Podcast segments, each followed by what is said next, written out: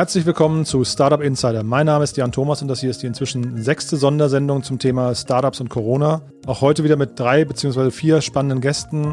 Zum einen spreche ich mit Daniel Schneider vom MedTech-Startup Krü über die aktuellen Entwicklungen in dem Bereich Telemedizin. Danach spreche ich mit Tanja Emmerling vom HTGF über ihre Beobachtungen der aktuellen Investorenlandschaft, also wie reagieren Investoren zu Zeiten von Covid-19. Und zu guter Letzt spreche ich dann mit dem Team von Suncrafter darüber, wie sie mit ihrer Idee beim internationalen Hackathon der Europäischen Raumfahrtagentur ESA gewinnen konnten. Immerhin ein Hackathon, bei dem über 12.000 Menschen aus 100 Ländern mitgemacht haben und Suncrafter aus Berlin hat eben den ersten Platz belegt. Also wieder viele wichtige Aspekte, tolle Perspektiven, spannende Meinungen, tolle Insights. Ich hoffe, es macht euch wieder ein bisschen Spaß und wir gehen ins erste Gespräch. Herzlich willkommen, Daniel Schneider von Krü. Hallo Jan. Cool, dass du da bist, Daniel. Wir wollen ja im Podcast so ein bisschen drüber sprechen, wie es in einzelnen Branchen geht. Und wahrscheinlich ist Telemedizin eine der Gewinnerbranchen, vermute ich mal. Aber bevor wir da einsteigen, vielleicht kannst du mal kurz beschreiben, wer du bist und vor allem, was auch Grü gerade macht. Ja, Jan, sehr gerne. Ich bin Daniel Schneider. Ich bin der Verantwortliche bei Krü, einer schwedischen äh, Telemedizin-Firma, äh, Digital Health Company für den deutschen Markt. Ähm, Schwedisch, also wir sind schon seit einigen Jahren in Schweden aktiv. Wir sind auch in Norwegen, in Großbritannien, in Frankreich und seit Dezember letzten Jahres auch in Deutschland live. Unser Kernprodukt ist die Videosprechstunde. Das heißt, ähm, wir bieten Patienten die Möglichkeit, mit ihren Problemen, mit ihren Symptomen, mit ihren Sorgen zu uns zu kommen. In der App dann zu sagen, was sie gerade haben, ähm, was sie zum Beispiel, ob sie Fieber haben. Darauf ausgewählt äh, können sie dann einen Termin mit einem Arzt sehr kurzfristig machen. Der findet dann in einer Videosprechstunde statt. Der Arzt kann Rezepte verschreiben, beraten, äh, äh, Hinweise geben, der kann auch Krankschreibungen ausstellen. Und ähm, das ist sozusagen erstmal das Kernprodukt. Da kann man natürlich viel, viel drum herum bauen, aber das ist es erstmal im Kern. Wir sind inzwischen in Europa sicherlich immer noch einer der führenden Anbieter. Wir haben etwas mehr als 1,8, 1,9 Millionen Sprechstunden inzwischen gemacht in den letzten Jahren. Und wir merken natürlich, das hast du richtig gesagt, gerade in der Corona-Krise einen extrem großen Anstieg der Nachfrage, weil die Menschen nicht zum Arzt gehen wollen, weil die Praxen zum Teil geschlossen sind, weil die Ärzte aufgeschlossener sind, weil die Aufmerksamkeit größer geworden ist. Journalisten schreiben plötzlich über uns, die vorher noch nie das Wort Videokonsultation oder Videosprechstunde gehört haben. Also klingt spannend. Bevor wir da einsteigen, nochmal in die, in die besondere Situation gerade. Vielleicht kannst du noch mal kurz ein paar Eckdaten zu euch nennen. Wie groß ist das Team in Schweden? In wie vielen Märkten seid ihr unterwegs? Wie groß seid ihr in Deutschland? Seit wann macht ihr das hier und so weiter? Also ja, gerne. Wir sind ähm, insgesamt um die 300 Leute. Davon ist das deutsche Team sicherlich heute das bei weitem kleinste. Wir sind ungefähr 15 bis 20 Leute. Da gehört aber auch alles zu, was man so im deutschen Markt braucht, von äh, den Leuten, die sich um die Ärzte und um die Medical Operations kümmern. Wir haben eine Ärztin an Bord, die als Medical Directorin äh, sich um die Qualität äh, der medizinischen Betreuung und um die Ärzte kümmert. Wir haben Marketing, Produkt, alles, was dazugehört. Ähm, natürlich unser schwedisches Team ist deutlich größer. Ähm, die sind dort Bereich äh, tief verankert mit einigen Prozentpunkten Marktanteil, fest etabliert. Also in Schweden kennt die jeder. Frankreich, UK sind etwas neuere Märkte, aber ähm, äh, schon deutlich etablierter, als das in Deutschland ist. Norwegen liegt so auf der Ebene von Schweden, ist aber natürlich ein kleineres Land. Mhm.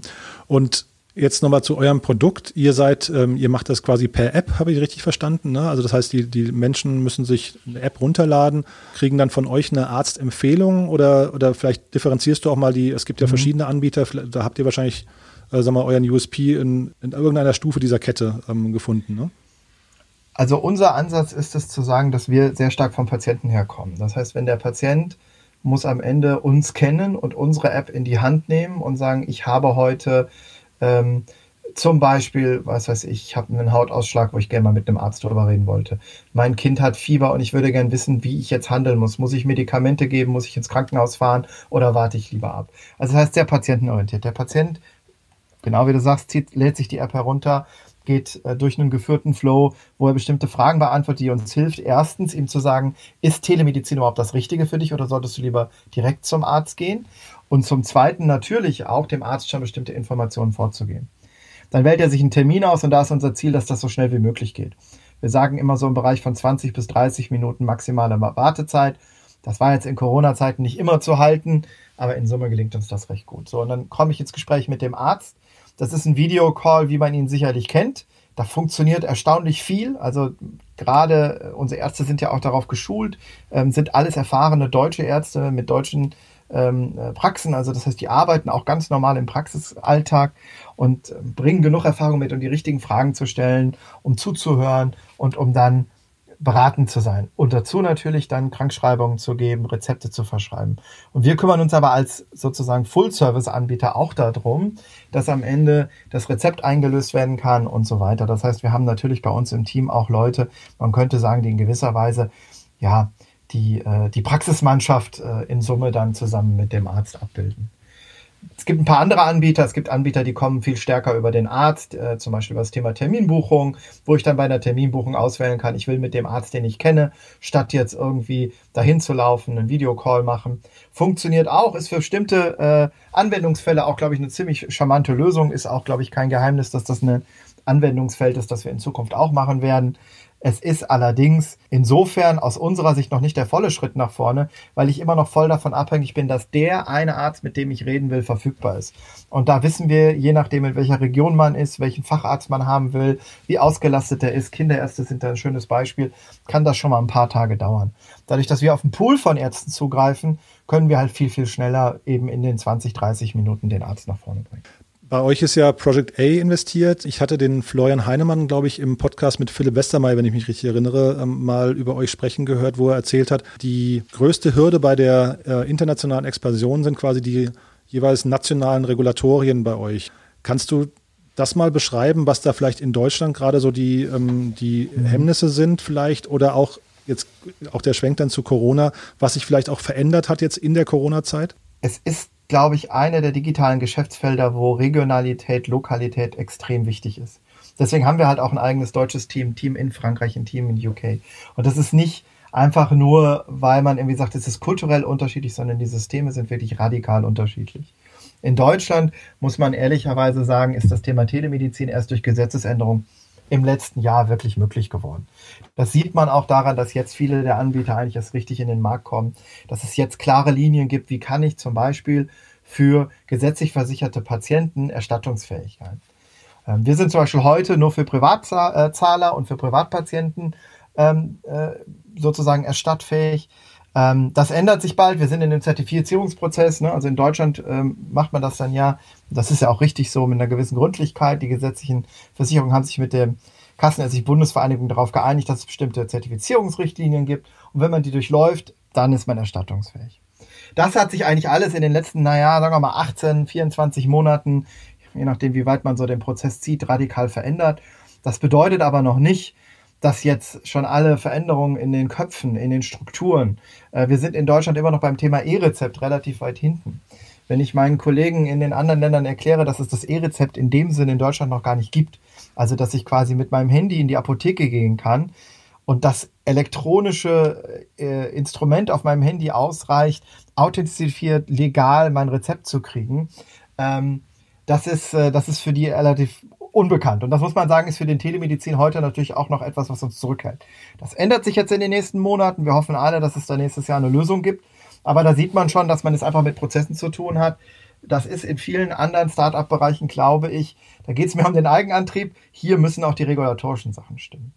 Vielleicht noch ein ganz kurzes zweites Beispiel. Es gibt im gesetzlichen Bereich auch eine Limitierung, die bedeutet, dass ein Arzt für gesetzlich versicherte Patienten nur 20 Prozent seiner Zeit auf Telemedizin abrechnen darf. Also das heißt, wenn er in einem Abrechnungszeitraum feststellt, Mensch, ähm, ich habe jetzt so viele Telemedizingespräche geführt, egal ob über Krü oder über andere Anbieter, ist völlig egal, dann muss er eigentlich versuchen, das runterzufahren. Diese Regel ist im Moment ausgesetzt, weil natürlich in Corona-Zeiten, wo man quasi die Ärzte auffordert, Videosprechstunde zu benutzen, kann man das ja nicht glaubhaft verlangen. Aber es gibt jetzt schon die Diskussion, ob das in Q3 dann wiederkommt ähm, oder ob es noch weiter ähm, als Ausnahmeregel wegbleibt. Ähm, langfristig wird das eine spannende Frage. Wie, was heißt das auch für Flexibilität von Ärzten?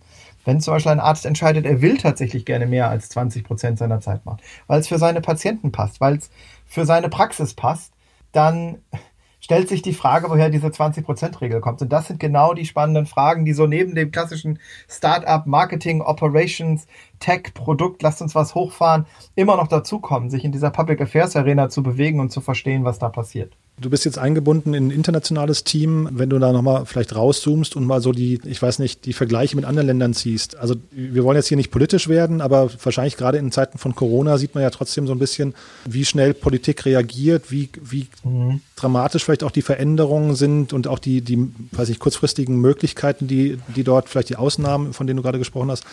Hast du da einen Überblick? Also kannst du sagen, wie das in Nachbarländern aussieht und also im Vergleich zu Deutschland? Ja. Also ich glaube, erstens werden wir alle wahrscheinlich in einem Jahr nochmal Resümee ziehen müssen oder vielleicht in zwei. Ich glaube, das ist die ganz große Gefahr, in der wir da alle gerade stecken. Aber wenn man sich jetzt mal den aktuellen Moment ansieht, dann kann man, glaube ich, zumindest über die deutsche Reaktion auch im Vergleich zum Teil bei den anderen Ländern sehen, dass man es geschafft hat, relativ früh zu reagieren und dadurch zumindest mal, was die Anzahl äh, der tatsächlich durch Corona Verstorbenen angeht, ähm, es ist, naja, ich meine, man limitiert ist bei der Anzahl, die wir haben, vielleicht schon das falsche Wort, aber zumindest niedriger als das, was wir an katastrophalen Zahlen in anderen Ländern sehen zu halten. Also ich glaube, die Schnelle der Reaktion in Deutschland, dann auch die Bereitschaft tatsächlich über die eigenen Schatten zu springen und Dinge zu tun, war sehr hoch. Das ändert aber nichts daran, dass sozusagen im Grundkern der Digitalisierung des Gesundheitswesens wir in Deutschland noch eine Menge zu gehen haben, verglichen mit UK oder mit Frankreich ähm, und äh, Schweden insbesondere, wo das Thema digitales Video zum Beispiel viel etablierter ist. Ähm, das ist schon so. Aber man sieht, glaube ich, dass wir dann umgekehrt in Deutschland schon in der Lage waren, relativ schnell zu agieren. Es gibt allerdings noch einen interessanten Unterschied und das ist der, dass gerade im Gesundheitsbereich Deutschland halt doch sehr föderal und zum Teil lokal aufgestellt ist. Also die besondere Rolle der Gesundheitsämter sorgt natürlich in Deutschland dafür, dass wir auf der einen Seite sehr in der Lage sind, sehr lokal zu agieren, weil wir die Leute vor Ort haben. Umgekehrt merkt man so als Startup, ne, wenn ich meinen Kollegen in UK oder in Frankreich oder auch in Schweden rede, da läuft halt sehr schnell darauf, dass auf irgendeiner staatlichen Ebene sehr weit oben oder zumindest zu einer regionalen Ebene angefangen wird, Allianzen zu schmieden oder Bündnisse zu machen. Das ist alles in Deutschland viel, viel schwieriger, weil ich am Ende mindestens auf die Länder gehen muss, wenn nicht auf die Kommunen gehen muss, also Kreise gehen muss, um den richtigen Ansprechpartner zu finden. Und das ist natürlich der Fairness halber für Startups in der Regel immer schwierig weil man einfach die Manpower nicht hat oder auch die, man ist auch nicht etabliert genug, um jetzt äh, die Gesundheitsämter ähm, äh, quer durch Deutschland ansprechen. Klingt alles wirklich toll, Daniel. Ähm, haben wir aus deiner Sicht was Wichtiges vergessen, was du noch ansprechen möchtest? Ach, ich glaube, es, es, gibt total viele spannende Sachen. Ich meine, was mich so ein bisschen an dieser Sache, die ich da gerade mache, extrem reizt, dieses Thema digitales Gesundheitswesen ist in Deutschland, jetzt kommt es erst richtig in Fahrt. Und ich glaube, es gibt total wenig Felder, wo man nochmal so früh in die Digitalisierung einsteigen kann. Also ne, bei vielen anderen Themen, ich meine, Fintech treibt uns jetzt seit ein paar Jahren schon um. Über E-Commerce brauchen wir ehrlicherweise gar nicht mehr zu reden. Das ist ja derart etabliert. Und im Gesundheitswesen, da, da stellen wir viele Fragen nochmal ganz am Anfang. Wie verhalten sich Patienten? Was wollen die? Was sind deren Interessen? Was mögen die auch nicht? Was stößt die ab in einem Produkt, in einem Marketing? Also da werden wir, glaube ich, in den nächsten Monaten und Jahren viel lernen. Und Corona hat uns eigentlich nur, ich sag mal jetzt so ein bisschen so einen Schubser gegeben. Ähm, vielleicht auch, naja, vielleicht auch einen relativ starken Schubser, dass wir uns, dass wir direkt loslaufen können. Ähm, aber da passiert noch sehr viel. Also wir, wir sehen natürlich eine große Steigerung der Videokonsultationen, aber wenn man sich ansieht, wie viele Menschen in Deutschland bald eigentlich Videokonsultationen als normale ärztliche Leistung auch ohne Zusatzkosten äh, nutzen können, ähm, kann da noch sehr, sehr viel mehr kommen. Ja, man sieht ja jetzt tatsächlich gerade, äh, oder jeder macht die Erfahrung, bei einem Zoom-Meeting sind die Leute meistens pünktlich, ne? Und äh, man, hat, man hat relativ wenig äh, Wartezeiten. Und also wenn man das vergleicht mit dem, mit dem Arzt dann, ne? mit, dem, mit dem Wartezimmer, wo du ja gern mal ein, ja. zwei, drei Stunden deiner Zeit verbringst. Von daher ist ja. das sehr äh, nachvollziehbar, was du gerade sagst, ja. Und, und mit all den Problemen, die das bringt. Ne? In einem Wartezimmer sitzen, vielleicht stecke ich mich mit was anderem an. Ähm, wenn man Kinder hat, in einem Wartezimmer zu sitzen, ist, äh, ist, ist ehrlicherweise sehr anstrengend, mhm. weil die wollen ja auch was tun. Ne? Also mhm. so spannend ist das da nicht meistens. Und äh, mit dem Spielzeug, mit dem sie da spielen, da ist wieder die Ansteckungsgefahr. Also das ist ja auch so ein bisschen einer der, der Punkte, auf die man das herunterbrechen kann, was wir machen, ist so ein bisschen Videosprechstunde statt Wartezimmer. Ne? Also ähm, dass es da sicherlich viele Fragen gibt, äh, wie bei jedem Produkt, das auf den Markt kommt. Man muss eben versuchen, wie macht man es besser, wie treibt man es so, dass der Patient und am Ende auch der Arzt es äh, am besten nutzen kann. Aber ähm, ich habe ein gutes Gefühl. Ich finde es ne, ich es eigentlich eine einleuchtende Sache. Deswegen habe ich bei Krü auch angefangen im Februar. Und ähm, bisher macht es mir sehr, sehr viel Spaß und ich sehe einfach sehr, sehr viel, was wir da auch für die Menschen tun können, ähm, um einfach auch im Thema Gesundheit mit Digitalem vieles besser zu machen. Dann danke ich dir recht herzlich. Viel Erfolg für die nächsten Schritte. Kommt gut durch die Krise. Und ich bis bald dir. mal wieder. Ja? Danke.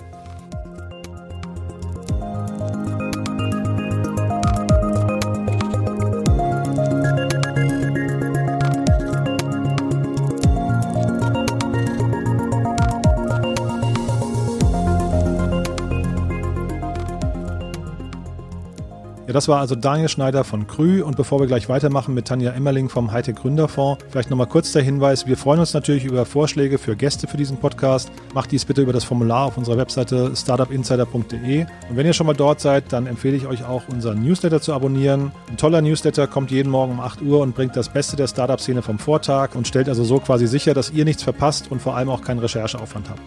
So viel also zur Eigenwerbung und jetzt freue ich mich auf unseren nächsten Gast. Bei uns ist Tanja Emmerling vom Hightech Gründerfonds. Hallo Tanja. Hallo. Super, dass du dir die Zeit nimmst, Tanja. Wahrscheinlich muss man euch eigentlich in der Szene gar nicht mehr erklären, aber vielleicht kannst du mal trotzdem ein bisschen äh, uns ins, in, ins Bild rücken, was ihr genau macht, wie groß ihr seid, welche Art von Investments ihr tätigt und so weiter. Ja, sehr gerne. Wir sind Seed-Investor, der aktivste in Europa.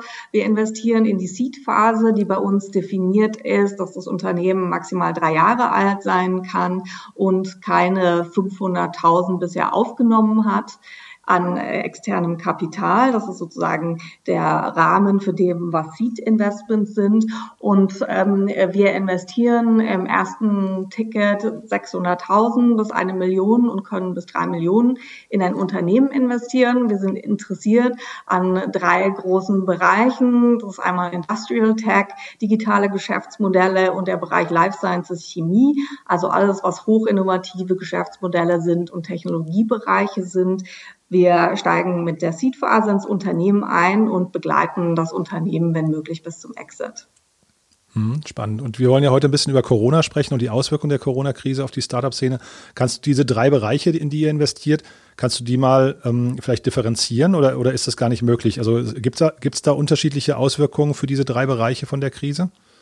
Also man kann es, glaube ich, gar nicht so sehr an den drei Bereichen festmachen, aber es gibt sicherlich einen, einen ganzen Teil an Industriefeldern, die durchaus Profiteure sind von der Krise. Also alles, was Technologien sind, die rund um das Homeoffice sind, aber eben auch in den Gesundheitsbereichen, die sich mit Corona beschäftigen.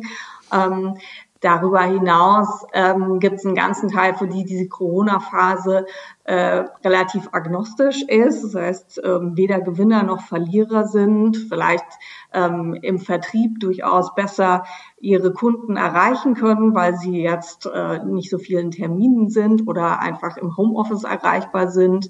Ähm, diejenigen, für die sich das ausgewirkt hat, weil sie eben gerade ihre Kunden nicht mehr erreichen oder diese noch nicht so digital aufgestellt sind oder ganz andere Sales Cycle haben. Und dann gibt es natürlich einen großen Teil von Unternehmen, die echte Verlierer sind, wenn man jetzt reinguckt in ähm, die touristisch äh, äh, Bereiche mit touristischem Bezug, dann oder eben äh, andere Industrien, die jetzt sich voll stillgelegt haben in dieser Zeit, die haben es natürlich sehr, sehr schwer. Also es gibt sowohl Gewinner als auch Verlierer, ähm, aber das würde ich gar nicht so am einzelnen Segment festmachen.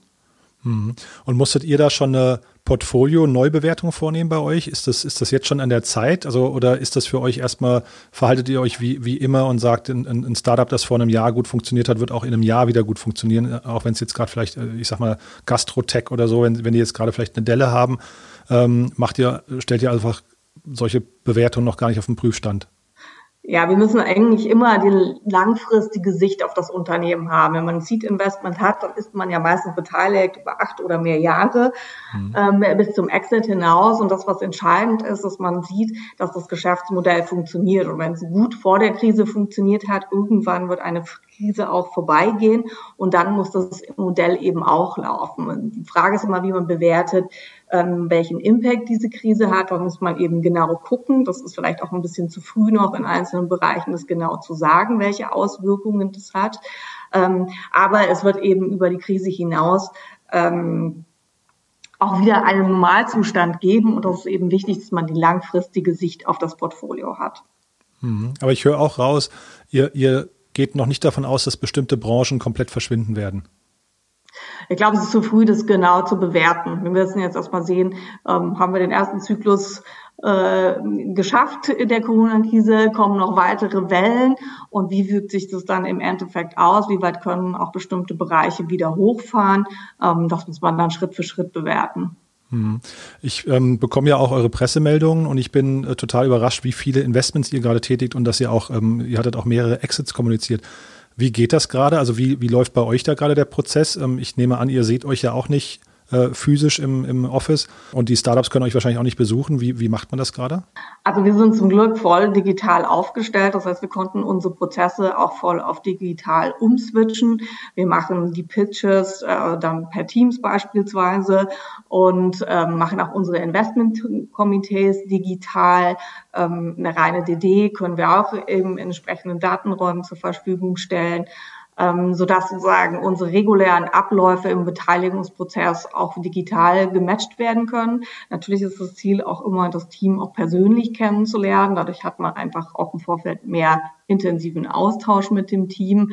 Und ähm, wenn es möglich ist, man schafft es auch, sich ähm, über den Park hinaus mit dem richtigen Abstand mal zu treffen, dass man sich auch persönlich äh, sehen kann. Aber im Grunde funktioniert es digital auch sehr gut.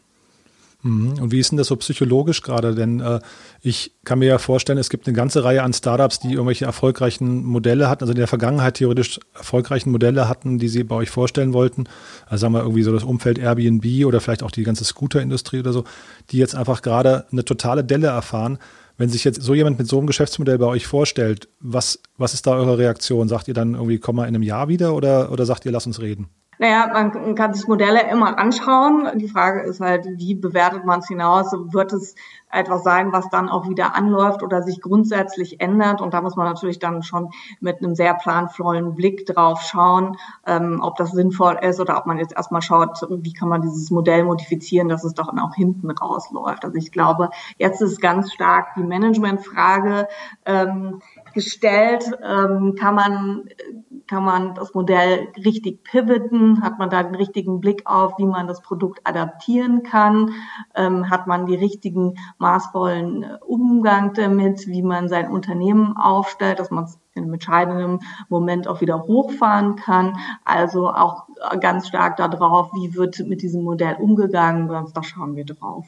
Ich frage so ein bisschen auch aus Sicht von ganz kleinen Unternehmen. Also ihr sprecht ja mit, mit eben in der Seed-Phase und das sind ja Unternehmen, die irgendwie gerade am Starten? Also vielleicht haben die das erste Produkt schon, also vielleicht sind sie produktreif, markt, marktreif, vielleicht aber auch noch nicht. Ist da euer Tipp eher, dass man solchen Unternehmen sagt, such dir was anderes? Du sprachst gerade vom Pivot, also versucht das irgendwie so zu adaptieren, dass es wieder attraktiv wird für die nächsten sechs oder zwölf Monate oder ich kann mir jetzt nicht ganz vorstellen, was dann so ein Startup machen soll in dem Moment. Also kommt halt drauf an, hat es jetzt gerade aktuell ein Modell, das funktioniert oder ganz unabhängig von der Krise ist, gar nicht so, äh, so, so stark beeinflusst ist, ob das mhm. Modell mhm. funktioniert in der Krise oder nicht. Oder wenn es sich halt direkt an einen Markt richtet, der in der Krise ist, dann ist es natürlich sinnvoll, das Unternehmen so aufzustellen, zu sagen, kann ich da wieder reinwachsen, je nachdem, wie sich der Markt dann auch verändert. Aber das, wenn das sehr langfristig ist, muss man eben auch sehen, dass man entsprechend eine Funding-Zeit plant, bis man wirklich dann Funding aufnehmen kann, weil man besser den Markt abschätzen kann. So ganz ins Blaue werden Investoren ja auch nicht investieren. Und Jetzt seid ihr natürlich extrem solide und, und auch äh, gut finanziert. Ähm, ihr habt ja eine, eine, ganze, also ihr habt ja quasi das Who is Who der Limited Partners, wenn man so möchte.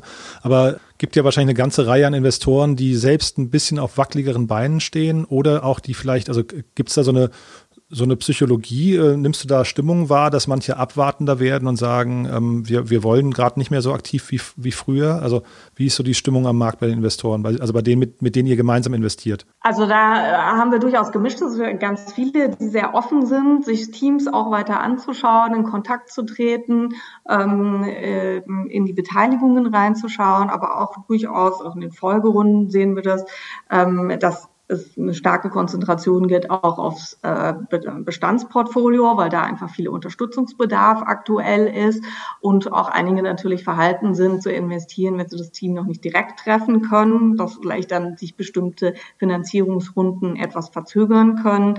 Ähm, das sehen wir schon am Markt. Spielt ihr auch in Szenarien? Also habt ihr für euch schon Szenarien durchgespielt und sagt, ähm, keine Ahnung, die Krise, wenn sie in sechs Monaten vorbei ist oder in zwölf Monaten, also müsst ihr, müsst ihr da irgendwie, gibt es bestimmte Parameter, die ihr bei euch verändern müsst, wenn die Krise jetzt länger dauert oder die Rezension äh, stärker kommt, als, als man, man erwartet? Also im Hinblick auf das Portfolio guckt das Portfolio, die einzelnen Portfoliounternehmen natürlich ganz stark auf ihre eigenen Szenarien zu sehen, wie ist eigentlich mein Unternehmen aufgestellt, ähm, eben in bestimmten Zeitzyklen, drei Monate, sechs Monate im Jahr, wenn wir eine zweite Welle haben, so dass man relativ flexibel agieren kann, heraus die richtigen Managemententscheidungen äh, Tag für Tag, Woche für Woche zu machen und immer diese Szenarien neu zu bewerten. Das heißt, das Gesamtportfolio ist ja in einer ständigen Arbeit, sich in diese Phase entsprechend anzupassen.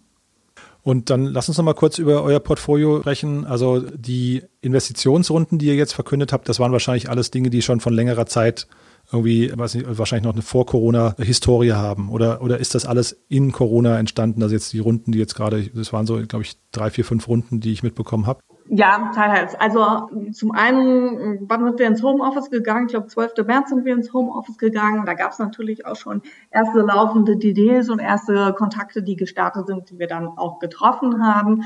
Ähm, in der Zeit haben wir aber auch schon erste Online-Komitees durchgeführt, um Investitionsentscheidungen dann final zu treffen und auch neue Themen aufgegleist, die denn jetzt in die weiteren Beteiligungsrunden gehen können. Ähm, von beide, so beides ist vorhanden. Und wenn du mal eure Portfoliounternehmen anschaust, ähm, kannst du mal vielleicht so ein bisschen ähm, äh, oder hast du da Transparenz? Was macht denn eigentlich gerade gutes Management aus? Also was ist denn gerade, was sind denn so die Qualitäten, die gerade gef gefragt sind? Und gibt es da vielleicht auch Beispiele, die dich überrascht haben, positiv wie negativ, wo du sagst, das sollte man auf keinen Fall machen und das war großartig, das sollte eigentlich jeder machen? Also ich glaube, ähm, ganz entscheidend ist die Bewusstheit für die, für die Krise und das Management sehr schnell und ähm, aktiv sich die Situation für das eigene Unternehmen bewertet, dann auch genau mit Augenmaß zu schauen, ähm, welche Maßnahmen sind zu ergreifen, wie weit muss man in die Kosten reingehen, welche ähm, Elemente hat man, um flexibel zu agieren, aber was sind auch eben die Bausteine im Unternehmen, auf die man eben das Unternehmen sehr schnell wieder hochfahren kann, wenn es erfolgt und da eben sehr mit Augenmaß zu handeln, aber eben das Bewusstsein und die Vorausschauung zu, zu handeln, ähm, um das Unternehmen sicher aufzustellen und einfach das Bewusstsein hat, gegebenenfalls braucht es mehr Zeit fürs Funding, gegebenenfalls ähm, kommt dann auch eine zweite Welle, gegebenenfalls dauert es länger, aber gegebenenfalls ähm, müssen wir auch das entsprechende Personal und Management an Bord haben, um auch wieder aktiv werden zu können. Ich glaube, diese sehr herausfordernde Situation für das Management sehr aktiv anzugehen und ähm, nicht abzuwarten und zu sehen, was die Krise bringt und dann sehr stark unter Druck zu geraten. Mhm. Und Stichwort Liquidität, und du hast gerade eben die Kosten angesprochen. Was sind denn so die Maßnahmen, die ihr da empfehlt? Weil ähm, also Cost-Cutting ist ja relativ häufig eben auch mit Personal oder mit vielleicht Kurzarbeit, aber auch Entlassung verbunden. Was sind so die Best Practices da gerade? Äh, weniger Features oder Features verzögern, die Roadmap verändern oder was empfehlt ihr da? Ja, es kommt natürlich sehr stark darauf an, wie das Unternehmen aufgestellt ist oder was gerade die Präferenzen sind. Waren sie gerade im Salesaufbau? Ähm, kann man das wieder ein Stück weit zurücknehmen? Kurzarbeit hat natürlich jetzt sehr viel geholfen, Unternehmen dort auch nochmal Zeit zu gewinnen, ohne das Personal zu verlieren ähm, aber äh, eben auch äh, dann eine neue Bewertung für was sind jetzt die Prioritäten zu setzen und da muss jedes Unternehmen äh, sehr spezifisch seinen Fall betrachten, ähm, wo man kürzen muss und wo man eher das Unternehmen stabil halten sollte. Und dann vielleicht abschließende Frage, wer soll sich bei euch melden? Mit wem möchtet ihr gerade sprechen und wie kann man euch vielleicht auch helfen oder wem könnt ihr helfen? Also alle Unternehmen, die jetzt aktuell in eine Seed-Runde gehen, ein solides Modell haben, ähm, sind willkommen. Wir sind offen für Pitches unbedingt. Und ähm, unserem Portfolio hingesehen arbeiten wir gerade an äh, einem weiteren Bauspann, dass wir auch in der Krise Mittel zur Verfügung stellen können. Toll. Du, Tanja, dann danke ich dir. War wirklich sehr spannend. Äh, danke, dass du dir die Zeit genommen hast. Und ja, schöne Grüße dann nach Bonn. Nee, du bist in Berlin, ne? Ich Aber, in äh, Berlin, trotzdem, genau. Also schöne Grüße ans Team. Danke dir, ne? Gut, Bis dann. Danke. Tschüss.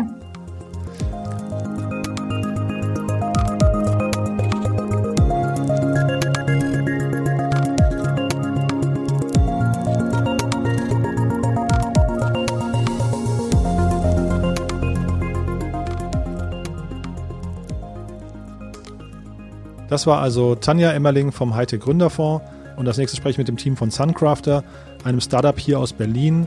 Lisa Wenzig und Florian Hieb sind bei uns und sie sprechen darüber, wie zum einen das Team von Suncrafter unter der Krise leidet. Dort sind im Prinzip alle Geschäftsbereiche weggebrochen oder zumindest stark rückläufig. Und dann sprechen wir eben darüber, wie sie es geschafft haben, den Hackathon der Europäischen Raumfahrtagentur ESA zu gewinnen, wo sie sich immerhin gegen 12.000 andere Teilnehmer durchgesetzt haben. Dieses Spannungsfeld, deswegen auch zwei Gäste, weil Lisa über das Unternehmen spricht und Florian eben über den Hackathon und seine Erfahrungen dort. Herzlich willkommen, ihr beiden. Ich fange an mit Lisa. Hallo Lisa. Hallo Jan. Toll. Lisa, wir sind aufeinander gestoßen, weil ihr einen äh, Hackathon gewonnen habt. Ähm, über den spreche ich gleich mit deinem, mit deinem Kollegen Florian. Wir wollen aber jetzt erstmal ein bisschen darüber reden, was die Krise euch, äh, Suncrafter, gerade so alles angetan hat. Vielleicht bevor wir einsteigen, kannst du mal so kurz erklären im Schnelldurchlauf, was macht denn eigentlich Suncrafter? Wir upcyclen alte, ausrangierte Module ähm, zu neuen netzunabhängigen Solargeneratoren und die setzen wir in ganz unterschiedlichen Bereichen ein. Ähm, also man kann sich vorstellen, unsere Produkte sind eigentlich immer überall da gefragt, wo Netzstrom gerade nicht verfügbar ist. Und das kann zum Beispiel eine Remote Health Clinic sein im globalen Süden oder auch ein Haushalt in einer entlegenen Region im globalen Süden. Das kann aber auch ein Punkt im urbanen Raum sein, zum Beispiel in Berlin wo wir ähm, unser Büro haben, ähm, wo man einfach nicht mal so eben tatsächlich einen Netzzugang legen kann, wenn man ihn gerade braucht. Das klingt jetzt eigentlich nach einem Produkt oder nach einem, nach einem Geschäftsmodell, was relativ krisenstabil sein sollte. Ist es aber scheinbar nicht, denn du hast mir im Vorgespräch erzählt, es gibt durchaus Geschäftsbereiche bei euch, die stark betroffen wurden. Vielleicht kannst du das mal so ein bisschen einordnen. Also tatsächlich ist jeder Geschäftsbereich bei uns stark betroffen. Wir haben eigentlich drei Fokusbereiche im Moment. Das ist einmal sozusagen Entwicklungszusammenarbeit, da sind wir betroffen als insofern, als dass tatsächlich die Auftragslage tendenziell nach oben geht, aber es sozusagen eine Sperre gibt. Also irgendwann wird es Aufträge geben und mehr als vorher, aber nicht jetzt. Jetzt kann im Moment nichts gemacht werden, nichts entschieden werden, kein Geld ausgegeben werden. Das ist natürlich kritisch. Ähm, Im Bereich Smart City, ähm, da geht es um unsere Ladestationen für Mikromobilität, die im öffentlichen Raum positioniert werden. Da sind wir in Projekten, zum Beispiel im EU-Projekt Circusol, und das ist auch gerade ein bisschen kritisch, weil ähm, zum Beispiel wir nicht ausliefern können, äh, sozusagen to date, weil zum Beispiel die Stationen teilweise mhm. nicht angenommen werden können, weil keiner vor Ort ist. Also das, das sind dann immer so Kleinigkeiten oder irgendein Zulieferer kann irgendwas nicht liefern, weil seine Mitarbeiter nicht in, in die Werkstatt kommen können, weil sie die Abstandsregeln nicht einhalten können. Äh, müssen wir schon ein bisschen Krisenmanagement machen. Und ähm, den Sektor, den es bei uns am härtesten getroffen hat, den nennen wir Green Events. Da, da versorgen wir mit unseren Stationen Events und Locations mit Strom für Wi-Fi, Handyladen, Beleuchtung. Äh, auch so ein bisschen als ja, anfassbare Solarstation irgendwie zur Aufwertung der Location. Und der Sektor ist quasi von heute auf morgen weggefegt geworden, kurz, vor, kurz vor der Saison, was natürlich besonders bitter ist, weil es ein saisonales Geschäft ist und man darbt im Winter und äh, dann ist der Sommer irgendwie plötzlich gelaufen, bevor es auch mal angefangen hat. Das klingt jetzt eigentlich relativ dramatisch. Du hast jetzt in drei Geschäftsbereichen gesagt, alle drei sind gerade komplizierter bis hin zu ähm, weggebrochen für das gesamte Jahr. Trotzdem, wenn man dir so zuhört, klingst du eigentlich nicht total niedergeschlagen und ähm, relativ gefasst eigentlich. Wie nehmt ihr denn die Krise dann als Team gerade wahr? Ich habe das Gefühl, dass, dass wir so ein, wir sind so ein Team, was, glaube ich, relativ äh, was sehr motiviert ist. Also wir stehen sehr hinter der Sache, jeder Einzelne. Und es sind Generalisten und äh, Improvisationstalente im Team. Ich glaube, dass wir da eine ganz gute Mischung an Charakteren äh, haben, die auch schnell auf neue Ideen kommen. Äh, was der Hackathon so ein bisschen beweist. Ähm, also das war eine Initiative von Florian, der gesagt hat, hey, Desinfektion ist im Moment so ein großes Thema und es gibt nicht genug Desinfektionsmittel und ähm, man könnte doch da was machen mit UV-Licht und das läuft auf 12 Volt, genau wie unsere Systeme, das, das könnten wir doch machen. Also das beweist schon so ein bisschen, dass man daraus was schnell ziehen kann, gerade wahrscheinlich mit so einem äh, Produkt, was ja sowieso auf Adaption abzielt, also wie unser Produkt und, und sowieso so vielseitig ist. Aber ich habe auch das Gefühl, dass es uns vielleicht äh, insgesamt ganz gut tut, ähm, im Sinne von, ähm, Fokussierung. Also wir gucken uns, glaube ich, jetzt nochmal genauer an, ob das, was wir vorher gemacht haben, ob alles davon so sinnvoll war und alles davon so notwendig war und was man rettet. Also ich habe mal so ein Canvas gesehen, der Corona-Canvas. Und als ich den gesehen habe, den Canvas, dachte ich so, das ist eigentlich eine gute Frage. Also sich nicht fragen, was können wir retten, sondern sich zu fragen, was ist eigentlich sinnvoll und was wollen wir eigentlich behalten? Und äh, ich glaube, da ganz früh in der Krise habe, also es hat eine Woche gedauert, ich habe auch so eine Woche Verdrängung betrieben. Ähm, und dann irgendwann war aber klar, hey, lass uns wirklich aus einer anderen Perspektive denken und wirklich denken, was ist jetzt wert, weiterzumachen und was wollen wir behalten und worum geht's bei uns eigentlich. Wir haben uns, glaube ich, nochmal intensiver mit uns selber beschäftigt. Ist ja im Prinzip der gleiche Prozess, den auch die Gesellschaft gerade so ein bisschen durchmacht, ne? mal so ein bisschen das Wichtige rauszufiltern und vielleicht ein paar unwichtige Dinge hoffentlich auch irgendwie in Vergessenheit geraten zu lassen. Mhm. Nichtsdestotrotz kann man davon ja nicht leben. Also das heißt, also seid ihr ausreichend finanziert oder habt ihr Förderprogramme ähm, und Soforthilfemaßnahmen, Kurzarbeit? Was sind denn so die, die, also wie geht man denn um mit so einer Situation gerade? Ihr seid zwölf Leute, ne? Ähm. Ja, genau. Das war natürlich am Anfang das Allerhärteste, ne? zu sehen, äh, wir müssen unsere Liquiditätsplanung radikal anpassen. Die Liquidität muss für einen viel längeren Zeitraum reichen. Also wir haben jetzt irgendwie, glaube ich, zwölf Monate Runway äh, muss auf jeden Fall stehen, äh, so gerechnet. Die Investitionsrunde, die wir in der Zwischenzeit raisen wollten, haben wir mehr oder weniger an Nagel gehängt. Also wir haben nicht alle Hoffnung verloren, aber ähm, da ist von den Leuten, mit denen wir im Gespräch waren, auch schon, sind da eher so zurückhaltende Signale gekommen, haben gesagt, das ist jetzt leider nicht der richtige Zeitpunkt, äh, wobei das eigentlich gut angelaufen war. Also da mussten wir schon die Erwartungen sehr runterschrauben. Und der Prozess, die Erwartung runterzuschrauben, der hat auch echt wehgetan. Das, das ging über mehrere Wochen, dass man immer wieder gedacht hat, naja, das müsste ja noch möglich sein. Ach nee, jetzt ist das auch nicht mehr möglich. Und irgendwann war man aber irgendwie an so einem ja, Rock Bottom. Also da waren wir so am, am Boden von den Erwartungen, dass von da aus, glaube ich, nur noch bergauf gehen konnte. Ich hoffe, dass äh, ja, dass viele andere in dieser Situation jetzt auch sind, dass sie das Gefühl haben, dass es äh, nur noch bergauf gehen kann oder dass es vielleicht auch schon wieder ein bisschen bergauf geht. Weil das eigentlich ein ganz netter Punkt ist und ich auch so ein bisschen das Gefühl habe, ähm, gerade kleinere Startups sind da eigentlich ein bisschen wie die Fische im Wasser in so einer Situation. Also ich habe mich auch mal gefragt, warum ich persönlich mich gar nicht so unfassbar unwohl gerade fühle. Und ich glaube, das liegt so ein bisschen daran, dass eine Gründerpersönlichkeit, Gründernatur ja quasi sich in so rauen Gewässern eigentlich besser bewegen kann jetzt als in so Optimierungsprozessen, wenn du weißt, was ich meine. Also dieses Manager sein und alles muss hundertprozentig effizient sein ähm, das war so ein bisschen die Situation, in der wir uns vorher bewegt haben, dieses krasse Optimieren, Optimieren, Optimieren, wo ich auch manchmal dachte, naja, als Gründer, ähm, das ist für mich auch schon eine Herausforderung. Und jetzt ist man so ein bisschen wieder zurückgeworfen auf, ähm, ja, auf Krisenmanagement, mit großen Themen umgehen, äh, viel improvisieren. Und das ist in so einer Stage, wie wir sind, mit zwölf Leuten, ist das eigentlich noch ganz gut möglich. Also bei ganz großen Startups oder Unternehmen kann ich mir vorstellen, ist das jetzt schwieriger. Mhm. Bevor ich jetzt gleich mit Florian noch ähm, über den Hackathon spreche, vielleicht noch mal einmal ganz kurz diese Investorensituation, wenn du darüber sprechen möchtest. Ähm, ich habe eben rausgehört, ihr wart in Gesprächen, ihr wolltet eine Runde ähm, äh, äh, raisen. Mhm. Und das habt ihr jetzt erstmal ad acta gelegt und sagt, das können wir in sechs Monaten versuchen. Wie war denn, also war das jetzt, weil gar kein Geld mehr verfügbar ist, weil die Investoren eigentlich alle keine, also einfach sagen, sprecht, mit, sprecht uns später nochmal an oder war das eher so, weil ihr das Gefühl hattet, äh, ihr müsst über andere Bewertungen sprechen oder äh, was, was, war der Grund für euch jetzt mhm. gerade und, und die Situation dort? Es war schon eher von außen. Also wir haben äh, trotzdem natürlich irgendwie, wollten erstmal unsere Ziele so weiter durchziehen und äh, unseren, vor allem den Mobilitätssektor, den Smart City Sektor weiterentwickeln.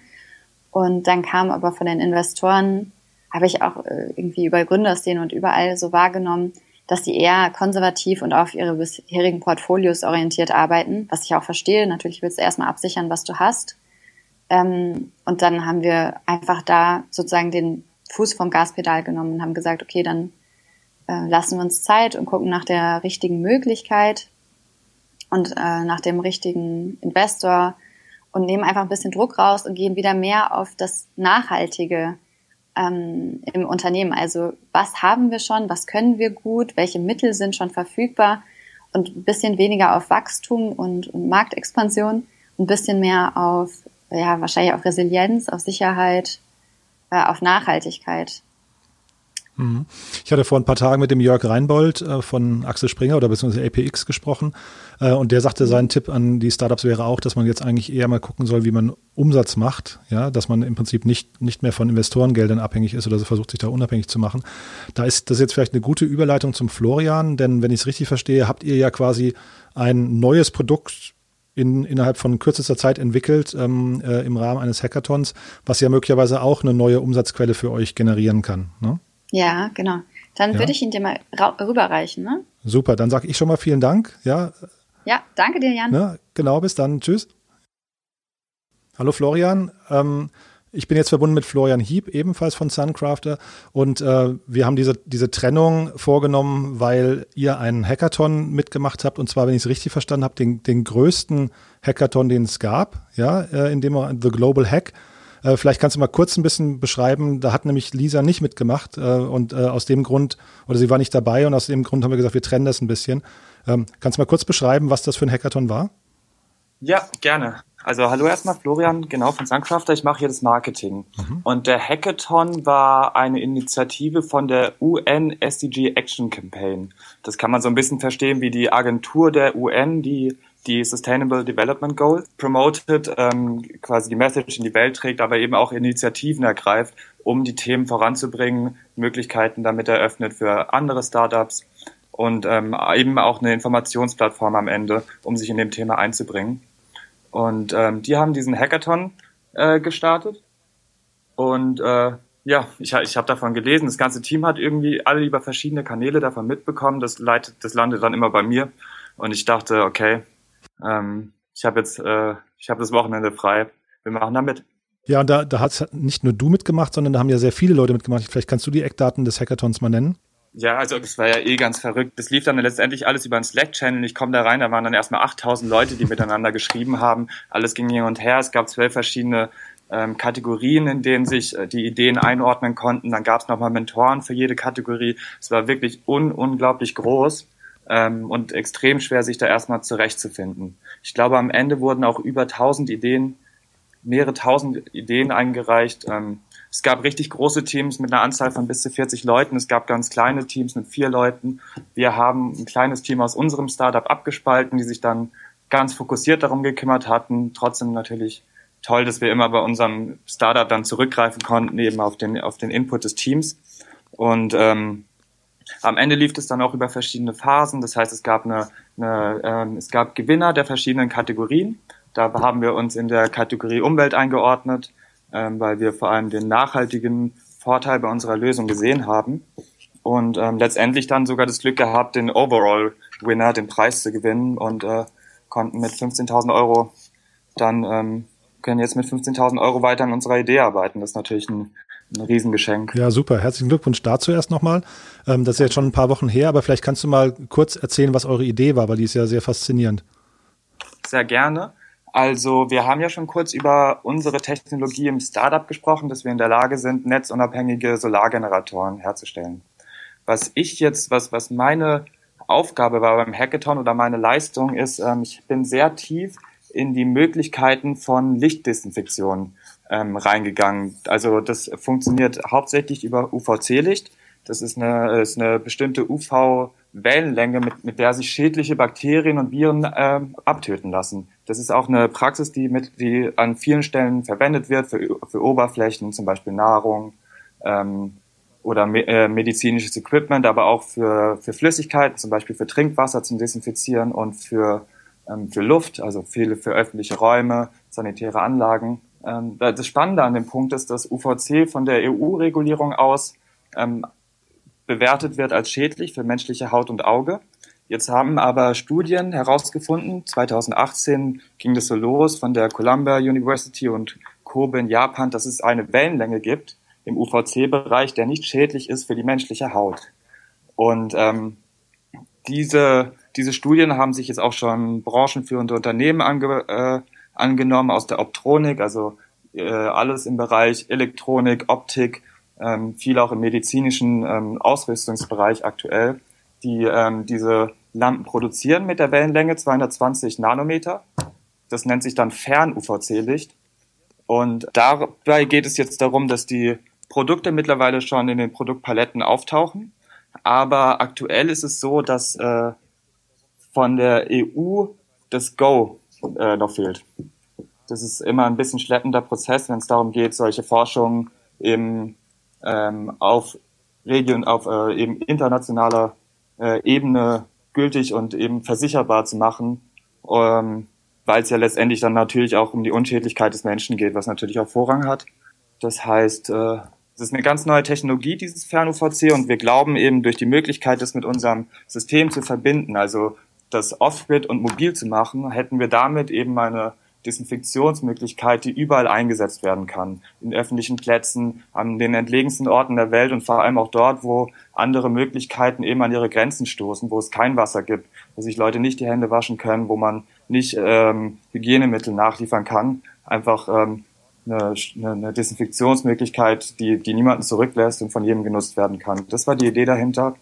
Und ähm, wir sind sehr froh, dass die Idee gut ankam. Mhm. Ich hatte mir die Laudatio auch oder die Preisverleihung im, äh, im Internet angeguckt und in der Laudatio hieß es dann eben, dass die, ähm, dass die Idee von euch so, eine, so irgendwie so ein fehlendes Puzzlestück eigentlich sein könnte, um die Hygiene für alle weltweit anzubieten. Ne? Also richtig so ein Global Impact dahinter sein könnte. Ähm, Kannst ja. du mal, also das wäre natürlich großartig und äh, vor allem auch toll, wenn ein Hackathon dann so eine, so eine Idee herausbringt. Aber kannst du mal die Realisierbarkeit jetzt ähm, vielleicht mal ähm, kurz beschreiben? Also wie weit ist es denn jetzt vom Prototypen hin, hin zu, äh, man schafft es tatsächlich in zum Beispiel ganz Afrika oder so, solche Stationen ähm, äh, auszurollen? Vielleicht kannst du die Station auch nochmal kurz beschreiben, die ihr da gebaut habt. Ja, also ähm, das Schöne ist, dass unser Solarsystem sehr adaptiv ist. Das heißt, es funktioniert und es läuft und das kann an jedem, äh, zu, an jedem Ort der Welt Strom produzieren, das läuft bereits schon. Ne? Diese Applikation ist letztendlich nichts anderes als die ähm, als eine, eine Ausrüstung, eine UVC-Lampe in dieser Wellenlänge, die wir in unser System integrieren, das heißt in den Stromkreislauf integrieren und der wird dann von der Box aus eben gibt dann von der Station aus die Möglichkeit, seine Hände reinzuhalten, Tools reinzuhalten, ähm, je nachdem, an welchen Use Case man sich da anpasst. Letztendlich kann es wirklich überall eingesetzt werden. Und wir denken halt vor allem dort, wo andere Hygienelösungen an ihre Grenzen stoßen. Aber letztendlich wollen wir auch darauf hinaus zu sagen, hey, unsere Lösung ist nachhaltiger, weil sie keine, keine, ähm, keinen Abfall produziert, keine Ressourcen verschwendet, eben auf erneuerbaren Energien basiert und eben noch ähm, auf upcycled Materialien, also in die, in die zirkuläre Wirtschaft äh, damit ähm, eingreift. Und von der Roadmap. Also es ist jetzt so, dass die ersten Hersteller, die diese Fern-UVC-Lampen herstellen, sagen, sie wollen im Mai, im Juni die ersten Lampen ausliefern ähm, für eine Vorbestellung und es wird dann ab Herbst soll es dann ähm, möglich, äh, sollen die ersten Lieferungen hereinkommen. Allerdings ist dabei noch nicht ganz klar, wie sich der Prozess mit der EU entwickelt, also wie lange diese Freigabe dauert. Ähm, da werden jetzt dieses Jahr große Veranstaltungen stattfinden, wo die wo diese ganzen Ergebnisse nochmal publik gemacht werden und man kriegt auch von ganz vielen großen Playern mit, dass der, dass der Druck sehr groß ist, an solchen Lösungen zu arbeiten. Ähm, letztendlich, wir haben uns schon überlegt, wie weit können wir auch selber dafür sorgen, diesen Prozess zu beschleunigen. Aber ähm, wenn man sich äh, mal ein bisschen mit dem Thema beschäftigt, gibt es da ganz, ganz große Player, also wirklich die führenden Unternehmen, ähm, haben diese Lampe bereits in ihrem Sortiment, promoten die bereits und ähm, alle warten jetzt quasi auf diesen Schritt, auf diese Zertifizierung, um sie auch zu kommerzialisieren. Wir können leider nicht ganz genau sagen, bis wann das so ist. Ähm, jetzt geht es eben darum, realistisch zu sein, was können wir liefern. Und das ist ähm, gerade noch schwierig.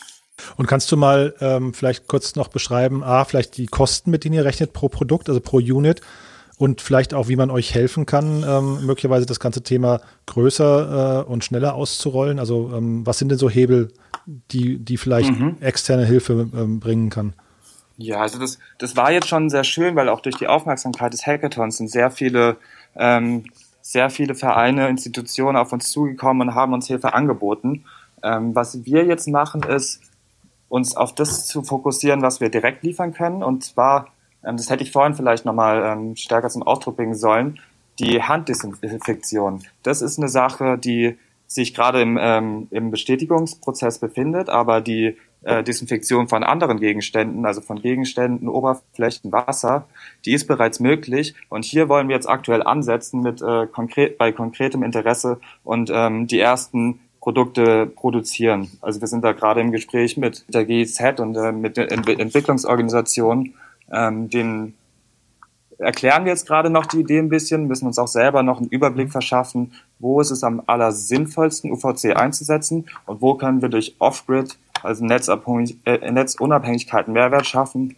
Und mhm. ähm, ansonsten geht es natürlich auch darum, dass wir das Ganze mit unserem Unternehmens vereinbaren müssen, mit den Leistungen, die wir sonst bringen müssen. Mhm. Und ähm, da geht es jetzt dann eigentlich darum, wenn jetzt ein Zusatz mhm. ist am Ende ein zusätzlicher Geschäftszweig, der muss dann auch irgendwo gefundet werden ähm, solange wir nicht selber finanzieren können. Und das ist dann doch eine Sache, auf die wir gerade sehr gucken. Ähm, wer hat Interesse daran, mit uns gemeinsam? Das, genau, deswegen fragte ich gerade, wer, wer wären denn solche Leute, die auf euch zukommen sollen, die möglicherweise helfen können, daraus tatsächlich einen florierenden Geschäftszweig für euch zu machen? Also einerseits Investoren, wenn ich es mal so, so verallgemeinern kann, also wirklich Leute, die, ähm, die uns äh, Geld dafür geben und Interesse haben, die, die das Produkt zu entwickeln. Was uns gerade sehr hilft, sind Institutionen, die sich bereits mit, ähm, mit UVC, mit Desinfektion, mit dem sanitären Bereich beschäftigen, vor allem in der Entwicklungszusammenarbeit. Das heißt, ähm, zum Beispiel gibt es von der GIZ eine Abteilung, die sich speziell um Hygienestandards kümmert im globalen Süden und äh, mit, sich mit diesen Leuten aktuell auszutauschen, die deren Expertise zu sammeln, ähm, nachzuhorchen, wo wird ähm, UVC bereits eingesetzt und wo können wir eingreifen und das verbessern. Das ist eigentlich ähm, gerade das, was uns am meisten hilft, weil das auch für uns noch ein relativ neues Thema ist natürlich. Also klingt, klingt sehr spannend, klingt natürlich auch noch nach ein bisschen einem dicken Brett, wenn ich das sagen darf, aber. Ja, definitiv. Ja, aber zeitgleich ist ja die Zeit dafür eigentlich genau reif. Von daher kann ich mir durchaus vorstellen, A, dass die Prozesse vielleicht möglicherweise bei der EU dann beschleunigt werden und zeitgleich auch möglicherweise, dass jetzt Investoren hellhörig werden und sagen, da möchten wir auf jeden Fall irgendwie irgendwie mitmachen oder ähm, helfen, einen Impact zu leisten. Ich drücke euch auf jeden Fall die Daumen. Klingt sehr spannend. Ähm, haben wir irgendwas Wichtiges vergessen aus deiner Sicht, Florian? Oder vielleicht auch kannst du Lisa nochmal fragen. Gibt es irgendwas Wichtiges, was ihr noch loswerden möchtet? Ja, also ich wollte mich auf jeden Fall bedanken. Es ist immer schön, dass äh, Menschen wie ihr die äh, Initiative ergreift, uns auch hier eine Plattform zu geben. Nee, ansonsten sind wir sehr glücklich. Ähm, eine unserer ersten Podcasts. Wir sind ganz gespannt. Toll. Okay. Auf, den, auf, die Ausstrahlung. Vielen Dank. Ja, dann danke ich euch auch. Schönen Gruß an Lisa und ähm, ja, weiterhin viel Erfolg für eure Mission. Ne? Dankeschön. Alles Bis Gute. dahin. Jo, tschüss.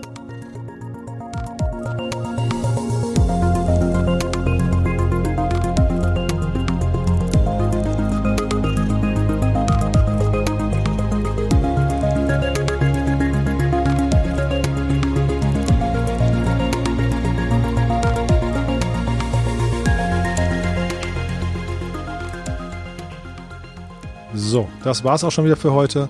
Ich hoffe, es hat euch ein bisschen Spaß gemacht. Ich hoffe, ihr konntet ein bisschen was mitnehmen. Und wenn ihr Feedback für uns habt, schickt uns das gerne.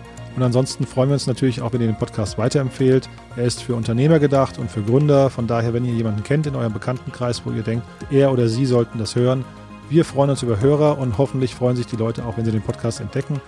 Ja, und ansonsten bitte bleibt gesund und wir hören uns demnächst auf diesem Kanal. Bis dahin und tschüss.